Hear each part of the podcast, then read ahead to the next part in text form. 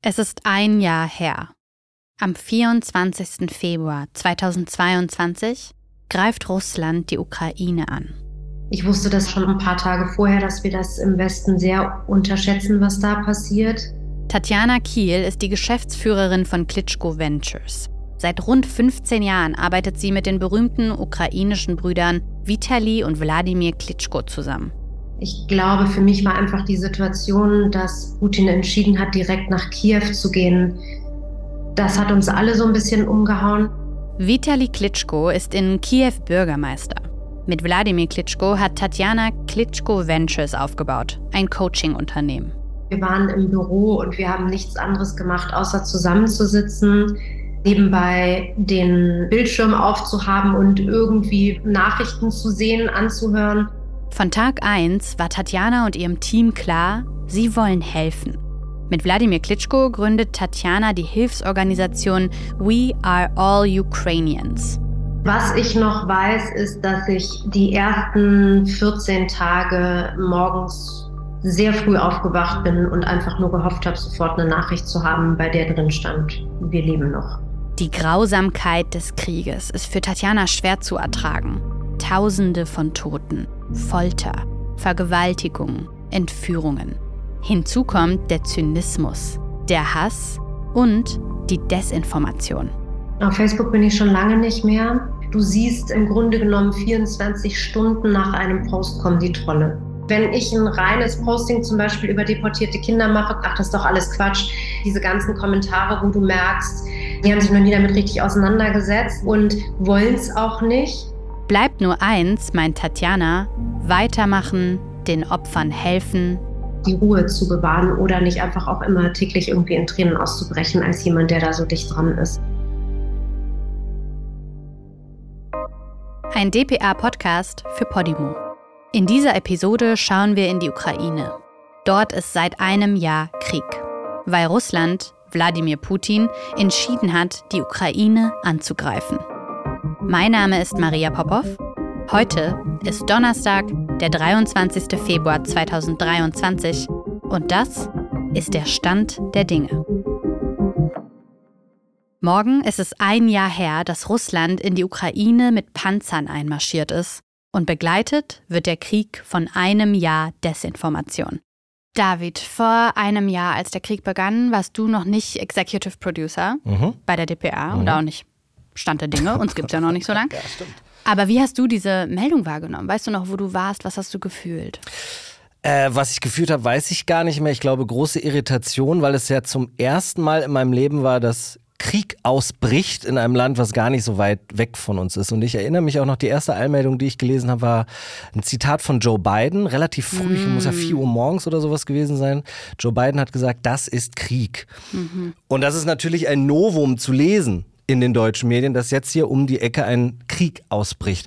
Und ich weiß noch genau, dann, dann lief das, ich habe das wirklich live verfolgt. Ich hatte auf dem einen Monitor lief CNN, ja. auf dem anderen ja. Monitor irgendwie ZDF, ARD. Alles lief irgendwie so. Ich habe mir so eine Nachrichtenzentrale gebaut zu Hause und habe diese Bilder nicht begreifen können. Da fahren Panzer, da fahren fucking Panzer über so Zollstationen und nehmen so Städte nach und nach ein. Und ich dachte, das dauert jetzt keine 24 Stunden, dann gibt es die Ukraine nicht mehr. Dann ist das, dann steht auf hm. der Weltkarte steht da Russland. Hm. Ne, dass alles anders gekommen ist, wissen wir jetzt auch. Ja. Aber in dem Moment, und ich weiß noch, was mich wirklich sehr, sehr bewegt hat, war, es gab so eine, Solidaritätsdemonstration ähm, am Brandenburger Tor. Ne? Da waren in Berlin, stimmt. 500.000 Menschen oder so und da stand ich mit Freunden irgendwie so äh, in dieser Masse an Menschen und plötzlich pushte die Tagesschau eine, eine Eilmeldung, wo drin stand, Putin erhöht die Alarmbereitschaft von seinen Nuklearstreitkräften. Hm. Und da dachte ich, das war's jetzt. Jetzt wird einfach eine Atombombe geschmissen und wir sind alle tot. Hm. Wie war das bei dir? Ich weiß noch, dass ich am Morgen so, ne, Stani, man hört Nachrichten am Morgen und am Abend und morgens dachte ich so, fuck. Und in mir waren zwei Herzen, die geschlagen haben irgendwie. Das eine war, ich bin mit Krieg konfrontiert die ganze Zeit. Mhm. Meine Friends, die Angehörige in Afghanistan, in Syrien haben, die reden schon immer davon. Mhm. Und das andere war aber, Alter, das ist auf einmal super nah. Mhm. Das hat auf einmal was mit mir zu tun. Ich bin die ganze Zeit, so wie du auch sagst, nicht nur am Second Screen, sondern mhm. wirklich so jeder Bildschirm, jede Plattform war offen und ich habe mich mit allem beschäftigt und ich habe auch mal so runtergescrollt in meinem Instagram-Archiv, was so meine Stories da so beeinflusst hat. Auf einmal alles nur noch Einordnung von Desinformation, mhm. Einordnung von dem, die Perspektive von schwarzen Menschen, die nicht nach Deutschland einreisen können. Also wirklich so viele Nachrichten, die auf einen draufprasselte, wo ich auch gefühlt habe, auch meine Solidarität und meine Verantwortung ist gerade irgendwie auch gefragt. Mhm. Wann war für dich der Moment, gab es den Moment auch schon oder nicht? Äh, hast du dich an den Krieg jemals gewöhnt? Das ist eine gute Frage, David. Ich glaube leider ja. Ja. Ich glaube als Teil gerade auch von unserem Job. Aber ich merke das ja auch so. Man müsste doch jetzt eigentlich sagen, ey, das ist doch nicht normal, beim Zähneputzen sich solche Nachrichten, Bilder und Videos reinzuziehen und davon nicht einen Nervenzusammenbruch oder eine depressive Episode zu haben. Und ich erinnere mich safe an Momente, wo ich geweint habe, weil mich ganz persönliche Geschichten mal beeinflusst haben. Aber im Allgemeinen habe ich sowohl im Arbeitsleben, aber auch ganz privat da einen Weg finden müssen, mit diesen Nachrichten umzugehen. Ich glaube aber nicht nur im Zuge von diesem Angriffskrieg, sondern auch schon in vergangenen Krisen, die unsere Welt beschäftigen. Ich erinnere mich auch noch genau an den Moment, als unsere Bundesinnenministerin Nancy Faeser sich das erste Mal gemeldet hat. Wir beobachten derzeit auch, dass die russische Propaganda und Desinformation im Zuge des Ukraine-Konfliktes deutlich zunimmt. Vor ein paar Jahren konnten mit diesem Begriff nur SpezialistInnen was anfangen. Inzwischen hat fast jeder eine Ahnung davon. Man hört PolitikerInnen davon reden, viele JournalistInnen schreiben darüber. Und das liegt auch an Russlands Krieg gegen die Ukraine. Putin stellt es immer wieder so dar, als sei gar nicht Russland der Angreifer, sondern nur der Verteidiger. Hier ist er bei einer Rede an die Nation am Dienstag. Er sagt darin, der Westen habe den Krieg losgetreten. Eine totale Verdrehung der Tatsachen also. Die Regierung in der Ukraine hat nichts mit Neonazis zu tun und Russland hat die Ukraine, ein unabhängiges Land, einfach so angegriffen. Das muss man so sagen. Putin macht also eine völlige Parallelrealität auf. Und das glauben dann auch noch Tausende von Menschen. Wie das gehen kann, darüber spreche ich jetzt mit meinem Gast und seinen Namen, den kennt ihr schon, weil ihr natürlich immer brav unseren Podcast bis zum Ende zu den Credits durchgehört habt. Danke dafür. Wenn mein Kollege Kian Badrinejad nicht gerade unseren Podcast vorbereitet, arbeitet er für die DPA Faktencheck-Redaktion. Eine Redaktion, deren Aufgabe es ist, Falschinformationen aufzuklären und Fakten zu prüfen. Als der Krieg in der Ukraine losging, haben die Faktenchecker zum Beispiel ganz viel Fotos und Videos geprüft, die rumgingen, um für die DPA zu klären, ob da wirklich aktuelle Ereignisse aus der Ukraine zu sehen sind. Kian, lass uns mal gemeinsam drei Schritte zurückgehen. Falschnachrichten, Fake News, irgendwann dann die Bezeichnung Infokrieg. Das Ganze geht jetzt, wenn man so möchte, ein Jahr bzw. länger. Ist das denn eine russische Spezialität? Klar, das gibt's alles schon viel länger. Also wir haben das im Zuge der US-Wahl beobachtet und auch da gab's Recherchen, die hinterher eindeutige Linien zu russischen Akteuren gezogen haben. Also auch da ähm, gab es diese Verbindung. Dann ist es ja so, dass wir in der Faktencheck-Redaktion, bevor der Ukraine-Krieg losging und jetzt auch immer noch unfassbar viel Desinformation in dem ganzen Corona-Kontext hatten. Da ging es dann um die Impfungen, die als viel gefährlicher dargestellt wurden als als sie eigentlich sind. Da ging es manchmal darum, dass diese Krankheit gar nicht so gefährlich ist, wie uns allen weiß gemacht werden sollte angeblich. Da ging es manchmal darum, dass die Regierung sehr hart angegriffen wurde für die Corona-Maßnahmen, über die man ja durchaus streiten kann, hm. aber wo hm. einfach Dinge behauptet wurden, die nicht stimmten. Und auch da haben wir zum Beispiel beobachtet, dass vieles seinen Ursprung hat, oder na, seinen Ursprung kann ich gar nicht genau sagen, aber dass vieles auch aufgegriffen wurde in russischen Staatsmedien, ja. wie zum Beispiel RT, äh, die früher Russia Today hießen, oder Sputnik. Also Stimmt. die haben das weiter verbreitet auf jeden Fall. Manches hat vielleicht auch seinen Ursprung da genommen, aber das ist bei diesen Online-Nachrichten immer total schwierig zu sagen, wo sie ursprünglich herkommen. Hm. Ich glaube, das ist diesen Akteuren aber auch egal. Die springen sehr gerne auf sowas auf und denken, da gießen wir noch mal ein bisschen Öl ins Feuer. Mhm, mhm, das ist sowas, was, ja, was man tatsächlich viral nennen kann. Ja. Und genau diese Medien, zum Beispiel eben RT Deutschland und Sputnik, sind ja vor einem knappen Jahr am 2. März 2022 von der EU sanktioniert worden. Recherchen vom Korrektiv haben aber belegt, dass die Inhalte immer noch erreichbar sind. Ja, Kian, bringt das dann also gar nichts, diese Verbote oder wie?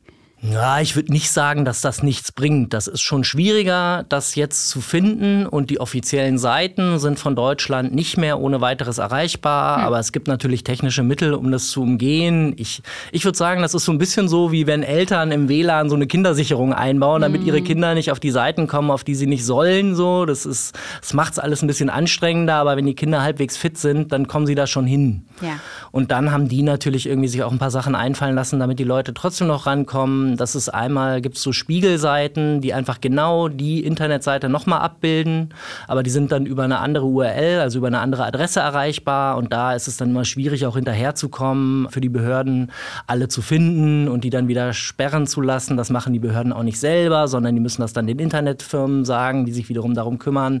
Das ist alles ein, ein relativ aufwendiger ja, Verwaltungsakt, kann man auch sagen. Deswegen sind die halt trotzdem noch in irgendeiner Form erreichbar. Oder dann ist es auch so, dass die natürlich sowohl selber als auch über bestimmte Leute ihre Sachen auf anderen Kanälen weiterverbreiten. In den sozialen Netzwerken ganz viel über Telegram ist ein ganz wichtiges Medium für die. Mhm.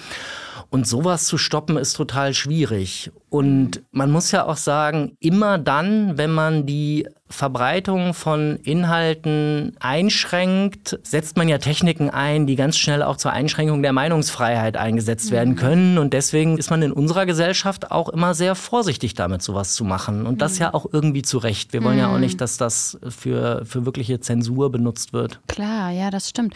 Und die Recherchen haben ja auch ergeben, wenn ich das richtig verstehe, dass da deutsche Akteure total zentral sind. Welche sind das und warum? Also ich würde da einfach mal beispielhaft zwei nennen, die eine ziemlich große Rolle spielen. Das eine ist Alina Lipp. Das ist eine, ich würde sie Influencerin nennen, das ist eine junge Frau, äh, die aus Deutschland kommt, die hat einen russischen Vater und eine deutsche Mutter und die inzwischen schon eine ganze Weile in Russland beziehungsweise zeitweise auch in Donetsk, da im Osten der Ukraine, der von Russland kontrolliert wird, lebt. Die betreibt einen Blog, der Neues aus Russland heißt, äh, nutzt aber auch ganz viele Social-Media-Kanäle, hat eine Zeit lang wie so eine Reporterin ich sag mal so, embedded mit hm. den Separatisten aus dem Osten der Ukraine berichtet. Und die pusht ganz, ganz massiv die Narrative, die der russischen Regierung passen, wie zum Beispiel, dass da in der Ukraine rechtsradikale Nazis an der Macht sind, die ihre eigene Bevölkerung im Osten der Ukraine angreifen und sich selbst, äh, wenn man auf sowas anspringt, ganz gut darstellen kann und die in bestimmten Kreisen in Deutschland sehr gut funktioniert. Hm. Viele Leute finden sie glaubwürdig und ähm, schauen sich das an. Ein anderer wichtiger Akteur da ist einer, der ist Thomas Röper, der betreibt einen Blog, das heißt Antispiegel. Der Name sagt es schon, er begreift sich als Gegenstück zu den etablierten deutschen Medien, in dem Fall halt dem Spiegel, schreibt öfter mal längliche Artikel, die sich oft um diese russischen Themen drehen, aber auch nicht immer. Der war auch äh, im Zug der ganzen Corona-Berichterstattung sehr mhm. aktiv, hat dazu vieles gepusht. Der lebt nach allem, was man so weiß, auch in Russland und so strikt wie die Medienkontrolle da ist, weiß man ja auch, wenn er da so agieren kann, dann stört er da zumindest nicht. Die beiden treten auch gelegentlich gemeinsam auf, haben einen hm. Podcast zusammen, wo sie diese Sachen berichten. Ist auch manchmal Oh, es ist ehrlich gesagt manchmal so ein bisschen cringy, wenn man die beiden da zusammen sieht. Ja, oder? Ja, und auch gruselig, dass sich das einbettet in eine Formatierung, die zum Beispiel auf YouTube sowieso stattfindet und somit auch für mich als Betrachterin erstmal eine Weile braucht, bis ich erkenne, ne, was für ein Narrativ wird da gepusht und welche, welche Agenda wird da auch verfolgt. Auf jeden Fall. Ich sage mal, das ist ja bei, bei der ganzen Desinformation oft so schwierig, dass vieles daherkommt wie Journalismus oder wie authentische Personen, die aus ihrer eigenen Erfahrung berichten, Dinge erzählen, die sie selber erlebt haben, die ihnen vielleicht irgendwie ein Nachbar, eine Nachbarin erzählt hat. Und das dann auseinanderzuhalten von Dingen, die ich glauben kann, ist oft gar nicht so einfach. Also ein Beispiel, das wir zum Beispiel mal hatten, ist, dass eine Frau erzählt hat, dass ihr erzählt wurde, dass ähm, Ukrainer einen russisch sprechenden Menschen äh, getötet hatten. In so einem viralen TikTok, ne? Ja. Genau. Und da wurde auch deutlich, die Frau hat das tatsächlich geglaubt. Also ihr Video war authentisch. Wir haben dazu recherchiert, wir haben keinerlei Anhaltspunkte dafür gefunden, dass an der Geschichte irgendwas dran ist, dass in Deutschland so ein Tötungsdelikt äh, von der Polizei unbemerkt passiert, also wo wirklich jemand erschlagen wird. Das ist sehr unwahrscheinlich. Also wir sind zu dem Schluss gekommen, keinerlei Hinweise darauf, dass das so war. Es gab ja das Massaker in der kleinen Stadt bei Kiew. Da hatten russische Staatsmedien hinterher zum Beispiel behauptet, dass die Leichen in den Straßen erst aufgetaucht seien, nachdem die russische Armee abgezogen war. Ist das jetzt so eine Ausnahme im Zuge von Propaganda durch Falschmeldungen oder gibt es da ein Muster, das sich erkennen lässt? Ich würde einmal noch mal kurz auf das eingehen, was du gerade gesagt mhm. hast. Es war ja Bucha damals, diese Kleinstadt in der Nähe von Kiew, wo ganz furchtbare Dinge passiert sind, wo es wirklich ein Massaker an Zivilisten gab. Ähm, das hat die ukrainische Armee ja diesen Ort zurückerobert und dann haben sie die Leichen gefunden. Und da gab es ganz massiv Desinformation. Da wurde ganz schnell, wo das seinen Ursprung nimmt, konnte man wieder nicht sagen, behauptet, die Leichen hätten da noch gar nicht gelegen, als die russische Armee da war. Die wurden da hinterher hingelegt bewegt oder dann hatten wir den Fall, dass angeblich eine von den Leichen sich bewegt hätte. Das war am Ende eine Reflexion in einem Wassertropfen. Mhm. Aber man musste sich das sehr genau angucken, weil das auf den ersten Blick halt so aussah. Da hat man gemerkt, dass ähm, aus einer bestimmten Richtung tatsächlich versucht wurde, dieses Bild zu verzerren, weil das natürlich irgendwie für die Darstellung der russischen Armee in der Ukraine eine Katastrophe war. Das ist ein typisches Muster, das wir immer wieder hatten. Ähm, es gab dann ja auch das Bombardement von einer äh, Geburtsklinik in Mariupol oder Bombardement, auf jeden Fall gab es Explosionen, vielleicht war es auch Artillerie. Das ist mal so eine Faktencheck-Macke von mir. Ich muss dann immer irgendwie gucken, Merk dass ich, ich genau total. das sage, was ich sagen kann. Ich weiß nicht, ob es wirklich Bomben waren. Ähm, und da wurde eine Frau rausgeholt, die war schwanger. Das sah alles sehr dramatisch aus. Die Frau war zufällig auch als Influencerin aktiv und sofort wurde behauptet, alles inszeniert. Das ist gar nicht echt. Also wieder, mhm. wieder wieder so ein, so ein mutmaßliches Kriegsverbrechen, das ähm, diskreditiert werden sollte. Kramatorsk, Angriff auf den Bahnhof, ganz, ganz viele Zivilisten getötet. Wieder dasselbe. Da wurden so Sachen behauptet wie, ja, die Raketen kamen aus einer Richtung, da war die russische Armee gar nicht. Oder wir haben äh, Trümmerteile gesehen mit so ähm, Seriennummern drauf. Also das haben wir immer wieder. Da wurden Gräueltaten begangen und dann tauchen ganz schnell diese Dinge auf. Es gibt aber noch andere Muster, die wir beobachten. Das andere ist, dass halt ganz massiv ähm, dieses Narrativ gepusht wird, warum Russland überhaupt in die Ukraine rein ist. Mhm. Wir haben ja am Anfang ähm, so einen ganz kurzen Ausschnitt aus Putins Rede zur Lage der Nation von äh, mhm. Dienstag gehört. Und da sagt er ja wieder, wir sind da rein, weil da Nazis in der Ukraine regieren. Und das ist ja so die große Begründung, warum Russland oder eine der großen Begründungen, warum Russland behauptet, diesen Krieg äh, begonnen zu haben. Und das, das haben wir immer wieder. Dass immer wieder diese Narrative gepusht werden, die belegen, Russland konnte sozusagen gar nicht anders handeln. Da passieren dann zum Beispiel so Sachen wie, dass so ein Emblem von einer ukrainischen Militäreinheit fotografiert wird und dann rumgeht und das ähnelt tatsächlich dem Emblem von so einer SS-Einheit aus dem Zweiten Weltkrieg. Und dann heißt es halt, guckt, da seht ihr es, das sind Nazis. Oder es gab so ein Narrativ zu Biolaboren in der Ukraine. Es gab Biolabore, wo die Ukraine tatsächlich auch mit europäischen Ländern, mit den USA zusammengearbeitet haben. Und dann hieß es ja, da hat die NATO Biowaffen entwickelt in der Ukraine und hat in der Ostukraine DNA-Proben genommen, um, um die speziell auf die Menschen da abzustimmen. Kompletter Blödsinn. Hm. Da wurde Bioforschung betrieben. Es hat aber damit nichts zu tun, nach allem, was wir wissen. Ich, wir waren nicht in den Laboren, aber wir haben keinerlei Anzeichen gefunden, dass es da um, um diese Waffenforschung ging. Und sowas, das ist auch so ein Muster. Immer wieder diese, diese Dinge, die belegen sollen, hey, Russland musste laut deren Narrativ in die Ukraine rein. Und dann das Dritte, was wir sehen, das ist dir vielleicht auch schon mal sogar begegnet, ist, sind, sind Dinge, die ähm, Stimmung gegen Ukrainerinnen und Ukrainer in Deutschland machen ja. sollen. Zum Beispiel diese Geschichten, dass die russisch sprechende Menschen verprügeln, über die wir eben geredet haben. Das ist so ein Teil. Oder dann ging total massiv rum, dass Ukrainer in, in Deutschland schon ab 57 Rente beantragen können. Das ist halt so ein Neidding. Ne? Mhm. Also irgendwie hier, wir Deutschen müssen ewig arbeiten und die kriegen das Geld hinterhergeworfen. Oder wir hatten so eine Sprachnachricht, wo es darum ging, dass eine ähm, Ukrainerin angeblich beim Friseur war, sich eine super teure Behandlung da hat angedeihen lassen und ähm, hinterher nicht bezahlen wollte. Und dann hätte sie so lange Stress gemacht, bis irgendwie die Polizei kam. Und dann hätten die aber gesagt, nee, das ist schon richtig so, das Sozialamt bezahlt das für die Ukrainerinnen. Also so solche Sachen, wo man merkt, irgendwie, die sollen hier in ein schlechtes Licht gerückt werden. Die dann auch bestätigt werden konnten als Desinformation, richtig? Ja, also wir in dem Fall zum Beispiel bei diesem Friseurbesuch haben wir ähm, in den Landkreisen angefragt und man konnte das äh, lokalisieren und äh, die haben gesagt, das stimmt so nicht. Mhm. Äh, solche Dinge werden nicht vom Sozialamt ja. bezahlt. Oder diese andere Geschichte mit der Rente, das ist einfach nicht so. Dass, dass dahinter steckt, in der Ukraine selber können Menschen unter bestimmten Bedingungen mit 57 in Rente gehen, aber wenn sie in Deutschland Rente beziehen wollen, dann gelten für sie dieselben Regeln wie Natürlich, für alle anderen Menschen ja. hier auch. Was mich ja frustriert, ist, dass Fake News und so Desinformation viel schneller verbreitet als eingeordnet sind. Das heißt, mich hat die Nachricht schon emotionalisiert, bevor schon allein mein journalistischer Gedanke ankickt. Ja, aber warte, von wem, warum, was und all diese Dinge dann erstmal zu prüfen und dann zu merken, ah nee, das sind sowas von Fake News, das dauert viel länger.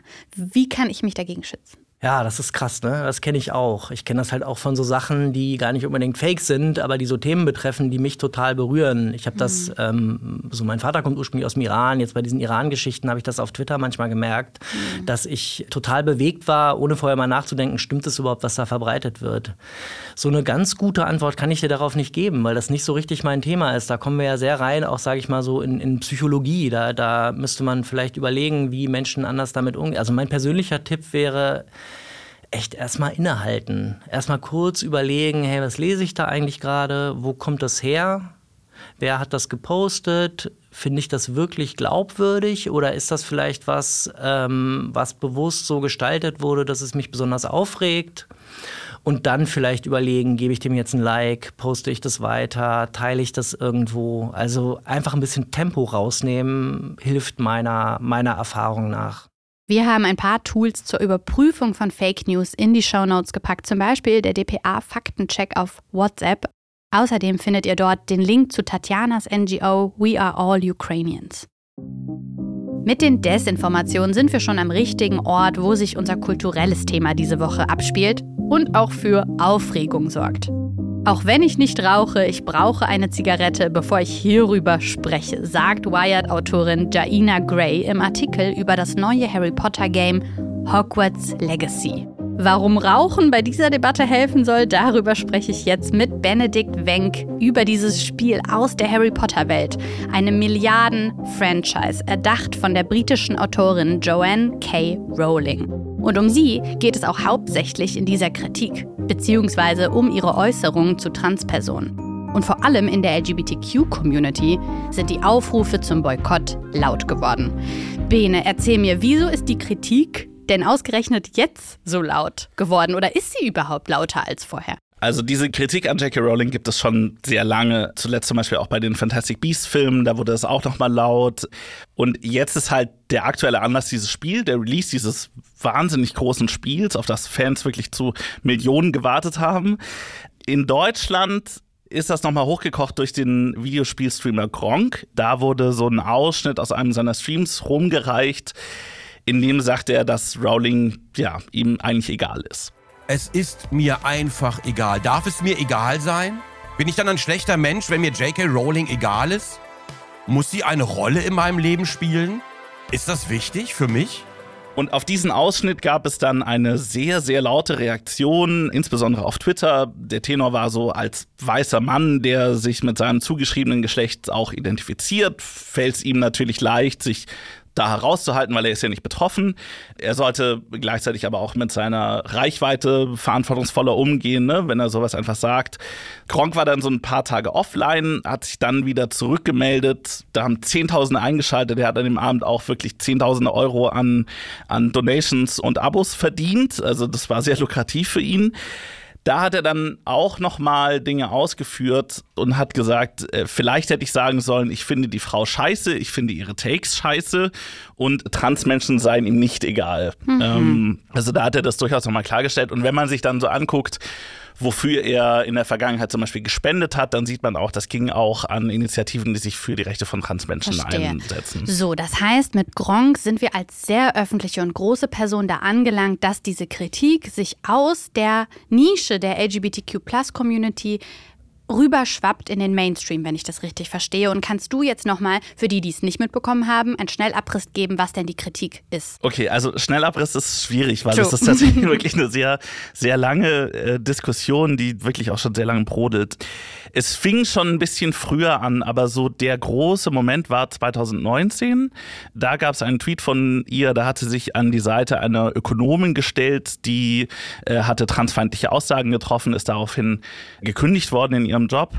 Da hat sie Unterstützung an sie getweetet und dann gab es 2020 nochmal einen Fall oder einen Tweet von ihr, da macht sie sich lustig über den Begriff Menschen, die menstruieren der in einem Artikel verwendet wurde. Und seitdem, also seit 2019, 20, ist ihre Einstellung dazu deutlich klarer geworden. Auch da hat sie dann auch einen sehr ausführlichen Blog-Eintrag zum Beispiel geschrieben, wo es um, äh, um TERFs ging, also transexklusive radikale Feministinnen. Und äh, sie beharrt im Endeffekt auf der Darstellung, dass es nur zwei biologische Geschlechter gäbe, Mann und Frau, und dass auch nur dieses biologische Geschlecht in der Gesellschaft zählt. Mhm. Immer wieder nutzt sie auch so ein Bild, da hat sie auch im Endeffekt einen Roman drüber geschrieben, dass es eben Männer geben könnte, die sich als Frauen identifizieren und dann dadurch in Frauenschutzräume eindringen könnten, mhm. wie Toiletten oder Umkleiden und da dann den Frauen Gewalt antun. Dieses Bild nutzt sie sehr intensiv. Sie ist ja auch selber Opfer von häuslicher Gewalt gewesen, mhm. was bei ihr eine sehr große Rolle spielt. Meine Einschätzung dazu ist dieses Bild, ne, dieses Einbringen in den Schutzräumen, das funktioniert nicht, weil niemand hält ja einen Mann ab, einfach in eine Frauentoilette zu gehen. Ja, ja. Da steht ja kein Türsteher davor und kontrolliert den nee, Ausweis. Und du, musst, du musst ja nicht in unserer Welt diesen langen Schritt der Transition und auch der Gefahr vor transfeindlicher Gewalt entgegentreten, um dann diese Schutzräume zu durchbrechen. So ist es ja nicht. Genau. So, und immer wieder schließt sie halt sehr schnell diese vermeintliche Verbindung zwischen Transpersonen und Gewaltverbrechen. Also mhm. diese Argumentationslinie ist, ist sehr nah bei ihr verknüpft. Dazu passt, wie gesagt, auch dieser Krimi, den sie geschrieben hat unter einem Pseudonym. Da geht es um einen Serienmörder. Das Buch heißt Böses Blut. Und da geht es um einen Cis-Mann, der sich als Frau verkleidet und so Frauen umbringt. Oh, sorry, aber bin ich dann, also klar, ne? Guckt mal, ich muss jetzt natürlich auch transparent sagen, ich als queere Person, als Teil der LGBTQ-Community bin nicht frei von einer emotionalen Reaktion darauf, dass mich das nervt. Mhm. Dass ich denke, warum brauchen wir diese Geschichten? Was denkst du dazu? Ich, ich weiß es nicht. Ähm, wenn sie die Notwendigkeit sieht, das zu publizieren, ist das irgendwie okay, aber es ist, es ist schwierig, das zu formulieren, weil sie natürlich dadurch eine Argumentation den Boden bereitet, die dann wiederum Gewalt gegen Transmenschen und gegen die LGBTQ-Community legitimiert. Hm.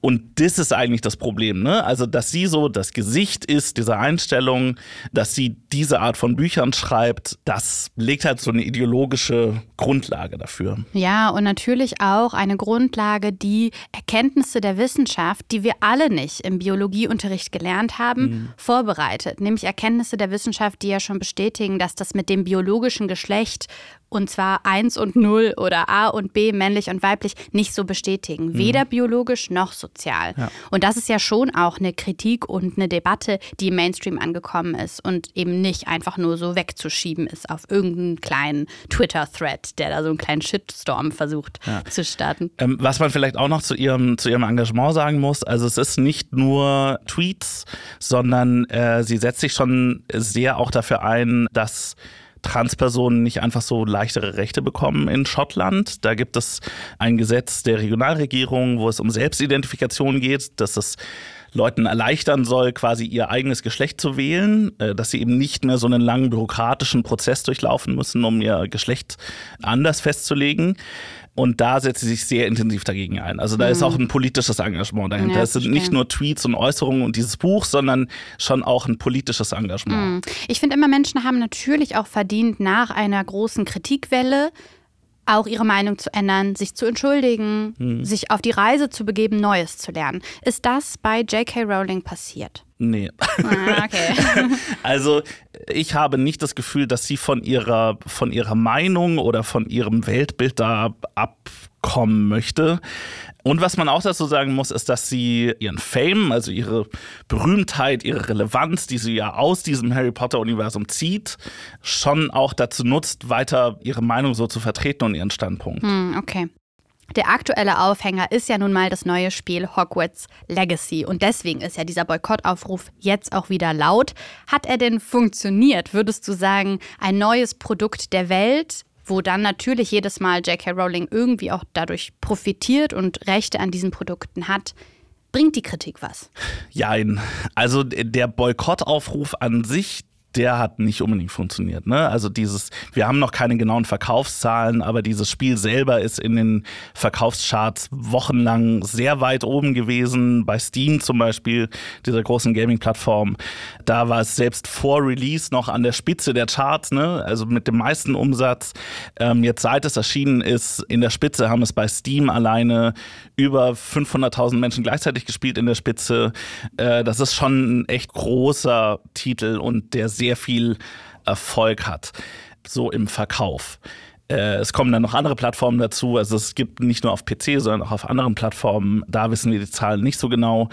Was allerdings durch diesen Diskurs, durch diesen Boykottaufruf geschafft wurde, ist, dass wir jetzt drüber reden. Ne? Also wir sitzen in diesem Podcast und sprechen über diesen Boykottaufruf. Ganz viele Zeitungen, Online-Plattformen und so haben darüber berichtet. Es gab Gaming-Outlets, die nicht nur das Spiel getestet haben, sondern sich auch breit mit dieser Diskussion auseinandergesetzt haben. Mhm. Und dass diese Diskussion da ist, dass über das Gedankengut von J.K. Rowling gesprochen wird, das ist schon was, das dieser Boykottaufruf, dieser große Aufschrei geschafft hat. Wir sind nächsten Donnerstag wieder für euch da. Bis dahin folgt diesem Podcast. Lasst eine Bewertung da und abonniert unseren Instagram-Kanal. Das fände ich richtig nice. Danke. Stand der Dinge ist eine DPA-Podcast-Produktion für Podimo. Executive Producer DPA David Krause. Executive Producer Podimo Judith Trost. Produktmanagement Dorothee Barth. Head-AutorInnen Anna Loll und Kian Badrenejad. Redaktion Martin Romanzik und David Krause. Redaktionsassistenz Olivia Nowakowska. Marketing Podimo Laura Schmidt. Musik Marvin McMahon. Produktionslied Sebastian Bressel. Visual Producer Julia Geis. Mein Name ist Maria Popov.